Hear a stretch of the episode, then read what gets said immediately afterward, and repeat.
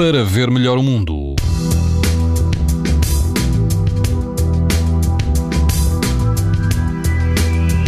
Todo o país vai apresentar amanhã risco alto e muito alto de exposição à radiação ultravioleta. Na Madeira vai manter-se o risco extremo.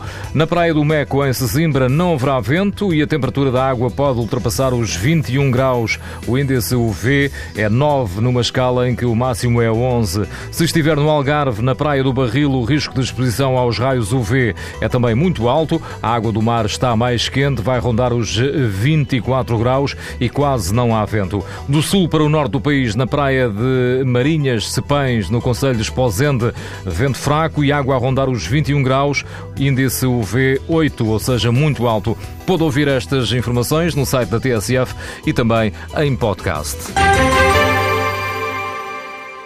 Para ver melhor o mundo, uma parceria Essilor-TSF.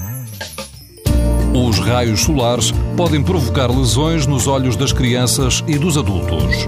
Proteja-se e aos seus filhos com lentes Essilor Proteção Total.